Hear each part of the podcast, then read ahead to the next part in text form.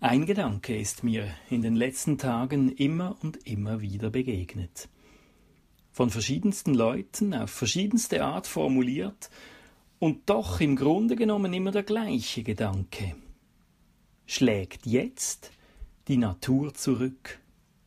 Beziehungsweise die Schöpfung oder Gott oder wer auch immer? Musste es nicht mal so kommen, dass der Mensch seine Grenzen aufgezeigt bekommt? Ist das die Konsequenz unseres Handelns? Besonders im Kontext der Umweltverschmutzung und des Klimawandels mit seinen verheerenden Folgen, die in den letzten Jahren immer stärker in den Fokus rückten, kann man wirklich zum Schluss kommen, vielleicht ist diese Corona-Krise ja wie eine Art Schuss vor den Bug, eine Warnung an uns Menschen, dass jetzt dringend ein Umdenken nötig ist, damit auch unsere Kinder und Kindeskinder noch eine Zukunft haben auf diesem Planeten. Grundsätzlich finde ich, dass man vorsichtig sein muss mit solchen Interpretationen. Allzu oft wurde schon Unfug getrieben mit apokalyptischen Deutungen, Warnungen und Prophezeiungen. Auch muss festgehalten werden, dass es immer schon Viren gab. Viele für den Menschen ungefährliche und immer auch mal wieder solche, die uns Menschen vor große Probleme stellten. Denken wir schon nur an HIV oder an das Ebola-Virus. Und dennoch, ich bin klar der Meinung, dass es sich lohnt, in dieser Zeit der Krise und der Klausur in den eigenen vier Wänden darüber nachzudenken, wo wir Menschen dringend umdenken und unser Verhalten ändern sollten. Inwiefern ist unser Lebensstil und unser Lebenstempo schädlich oder vielleicht sogar mit ein Grund für die aktuelle Krise – was können, ja müssen wir Menschen ändern? Das Zuhause-Sein bietet so betrachtet eine willkommene Chance zur Einkehr, zur Besinnung auf das Wesentliche und auf die Frage, was für ein gelingendes Leben wirklich nötig ist. Andererseits bietet das Zuhause-Sein auch Gefahren. Das Alleinsein, das enge Aufeinandersein.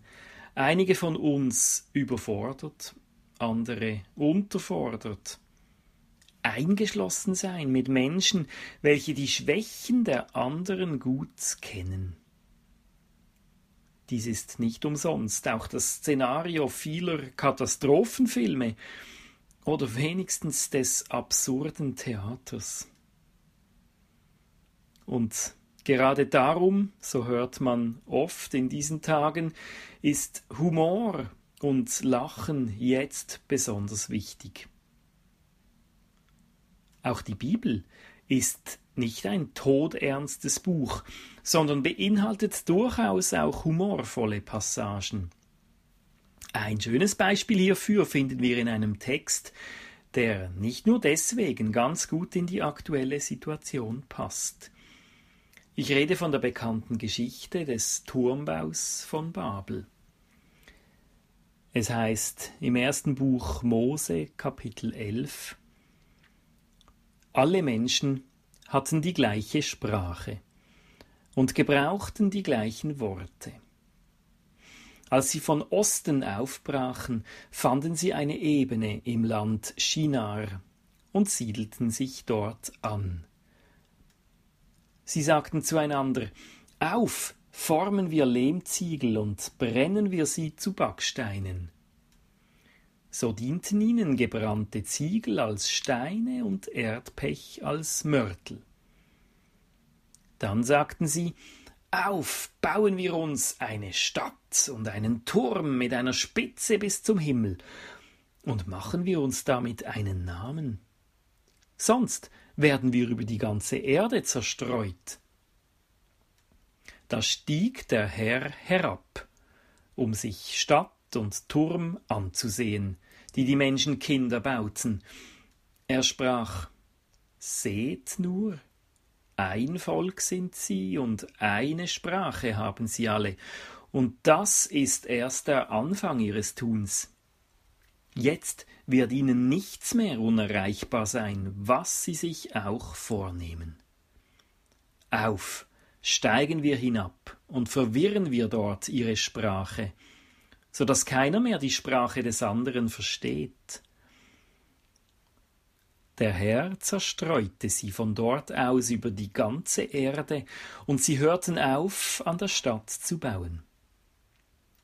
Darum nannte man die Stadt Babel, Wirsal, denn dort hat der Herr die Sprache aller Welt verwirrt, und von dort aus hat er die Menschen über die ganze Erde zerstreut. Einen Turm mit einer Spitze bis zum Himmel möchten die Menschen also bauen, erzählt die Bibel.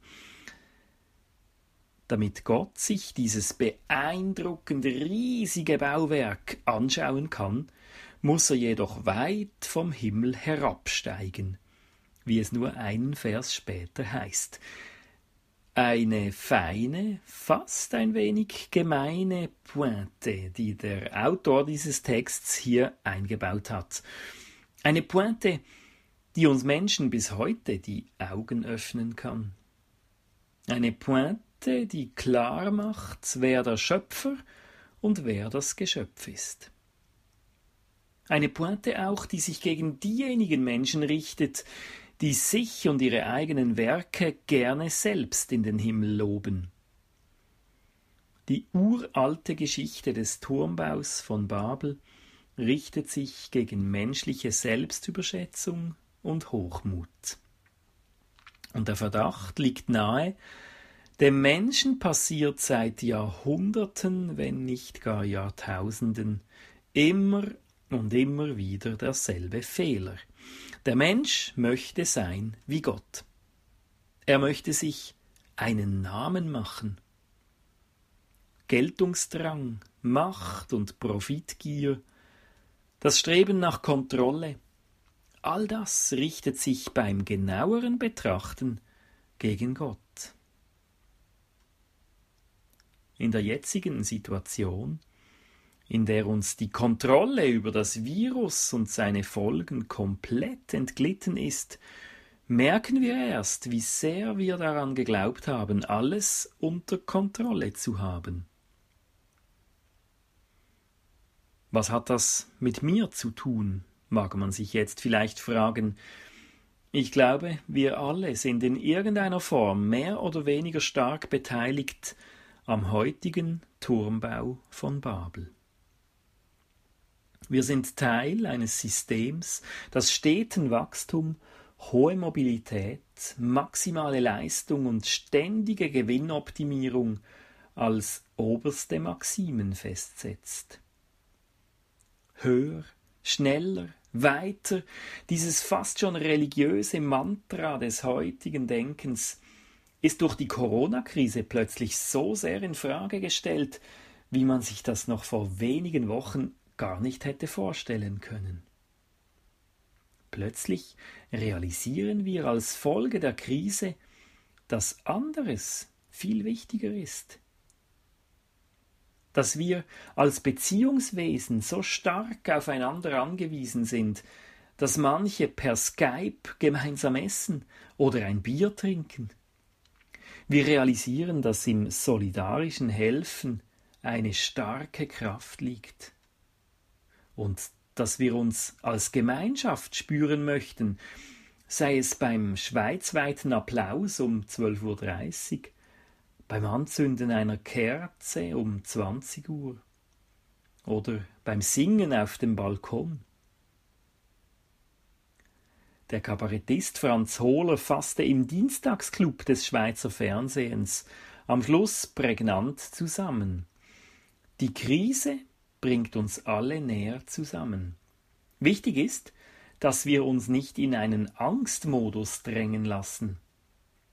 Gelassen dem entgegenblicken, was kommt, wieder Bücher lesen, Musik hören, auf dem Balkon singen wie in Italien und wer weiß, vielleicht sogar mal beten. In der Bibel gibt es eine Gegengeschichte zum Turm von Babel, die Pfingstgeschichte. Dort wird die Sprachverwirrung quasi rückgängig gemacht. Alle Menschen verstehen sich plötzlich in einem ganz besonderen Moment, der über unseren Verstand hinausgeht. Im Moment können wir vielleicht ganz ähnliche, solch seltenen Erlebnisse von echter Harmonie und Übereinstimmung erleben. Solche Momente ergeben sich dann, wenn sich Menschen ohne Hochmut und Geltungsdrang, ohne Selbstsucht und Machtstreben einfach echt als Menschen begegnen. Wenn Solidarität zwischen den Generationen, zwischen verschiedenen Bevölkerungsgruppen und sozialen Milieus entsteht und gelebt wird. Wenn echte Bemühungen wachsen, die der vom Menschen ausgebeuteten Schöpfung wieder Luft zum Atmen geben. Haben Sie es auch gehört? In Venedig sieht man in den aufgeklarten Kanälen Schwärme von Fischen, in Cagliari wurden in Hafennähe Delfine gesichtet.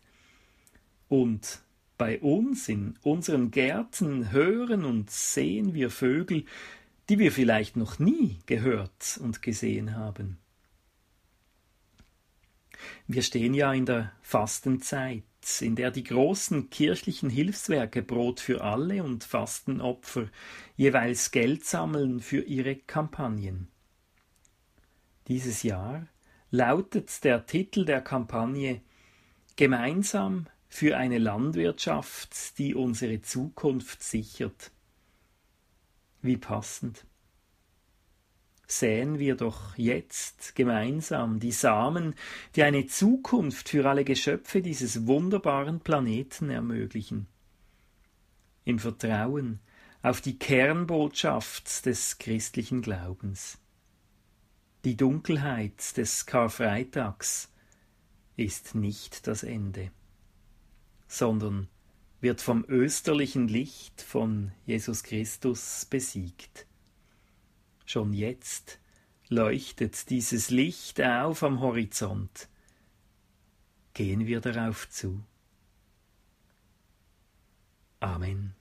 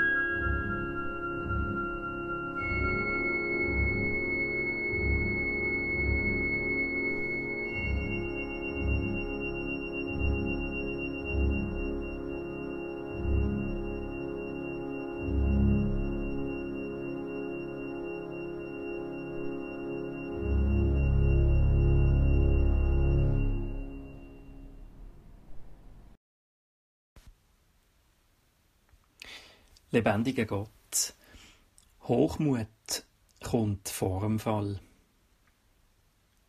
Bitte vergib uns unsere menschliche Hochmut, unsere Selbstüberschätzung.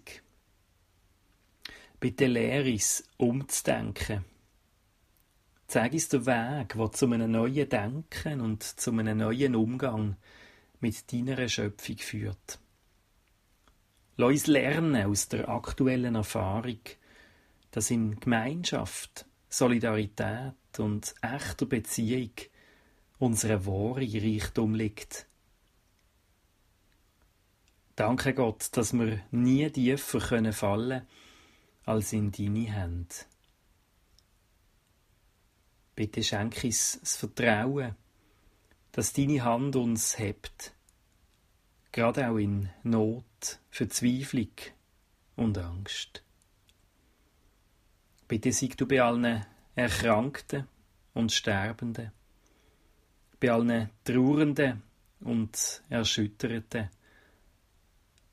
Lass du sie spüren, dass sie gehalten sind von deiner Hand. Sieg du bei allen unermüdlichen Helferinnen und Helfer, bei allen Menschen, die in der Krise unsere Grundbedürfnisse absichern, bei allen, die verantwortungsvolle Entscheidungen treffen müssen. Sieg du ganz besonders bei den Menschen, die in der Zeit der Krise erst recht durch die Maschen gehen. Lass du sie alle geborgen sein in deiner guten Hand. Zeig uns den Weg, wo durch die Dunkelheit zum Licht führt. Amen.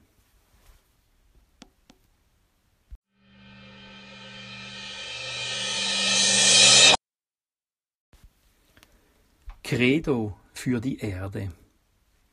Dorothee Sölle. Ich glaube an Gottes gute Schöpfung, die Erde. Sie ist heilig, gestern, heute und morgen. Taste sie nicht an. Sie gehört nicht dir und keinem Konzern. Wir besitzen sie nicht wie ein Ding, das man kauft, benutzt und wegwirft. Sie gehört einem anderen. Was könnten wir von Gott wissen ohne sie, unsere Mutter?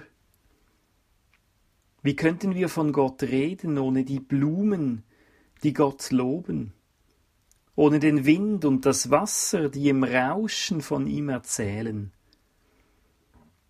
Wie könnten wir Gott lieben, ohne von unserer Mutter das Hüten zu lernen und das Bewahren? Ich glaube an Gottes gute Schöpfung, die Erde. Sie ist für alle da, nicht nur für die Reichen. Sie ist heilig, jedes einzelne Blatt, das Meer und das Land, das Licht und die Finsternis, das Geborenwerden und das Sterben, alle singen das Lied der Erde. Lasst uns nicht einen Tag leben und sie vergessen. Wir wollen ihren Rhythmus bewahren und ihr Glück leuchten lassen, sie beschützen vor Habsucht und Herrschsucht. Weil sie heilig ist, können wir suchtfrei werden. Weil sie heilig ist, lernen wir das Heilen. Ich glaube an Gottes gute Schöpfung, die Erde. Sie ist heilig, gestern, heute und morgen. Amen.